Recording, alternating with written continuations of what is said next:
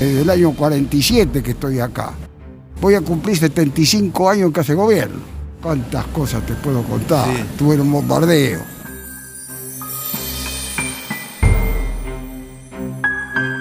¿Cómo fue ese día de los bombardeos? El bombardeo del 16 de junio del 55. Lo echaron a Perón, ¿eh? lo, lo bombardearon, bombardearon al pueblo, no a Perón solamente.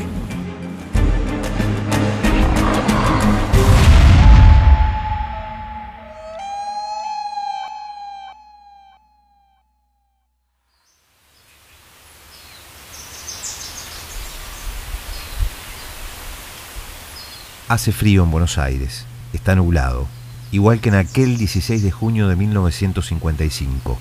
La mirada de Roberto Di Sandro, el Tano, se pierde en otro tiempo del cual son solo testigos él y las palmeras Yatay, al menos las tres que fueron plantadas en 1904 en el patio central de la Casa de Gobierno.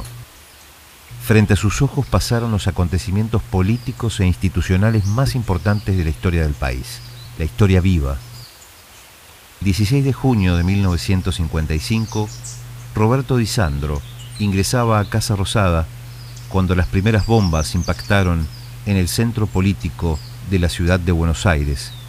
Lo recuerda parado en el mismo lugar de los acontecimientos ocurridos hace 67 años. Desde el año 47 que estoy acá. Voy a cumplir 75 años que hace gobierno. ¿Cuántas cosas te puedo contar? Sí. Un bombardeo. ¿Cómo fue ese día de los bombardeos? El bombardeo del 16 de junio del 55. Cuando lo bombardearon a- para matar a un tipo, tiraron, mataron 300 personas. Lo echaron a Perón, ¿eh? lo, lo bombardearon, bombardearon al pueblo, no a Perón solamente.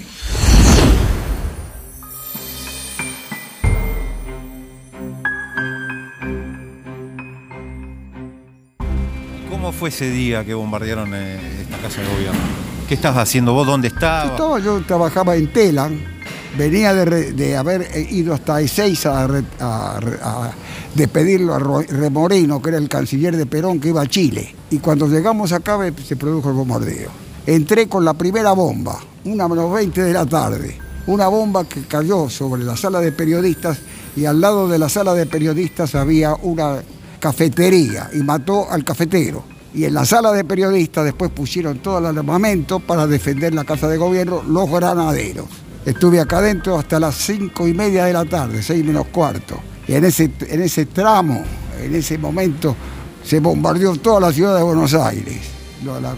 Las, tropas leales enfrentaban a la, a la rebelde que eran los este, aviones de la, de la Marina. El primer, el primer golpe de, efecto de, de bombardeo fue el de un, bo- de un avión de la Marina. ¿eh? Cayó sobre la casa de gobierno y allí fue donde cayó la bomba que mató a este cafetero de la, que estaba a pocos pasos de la sala de periodismo.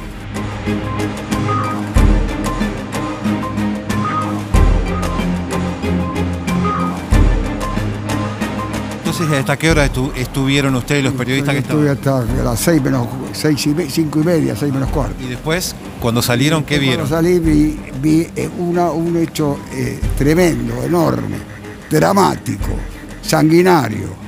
Un troleibús donde cayó una bomba y mató a un montón de chicos que venían del colegio. Y allí lo vimos con cinco periodistas y éramos acá adentro, cinco. ¿A dónde fue eso?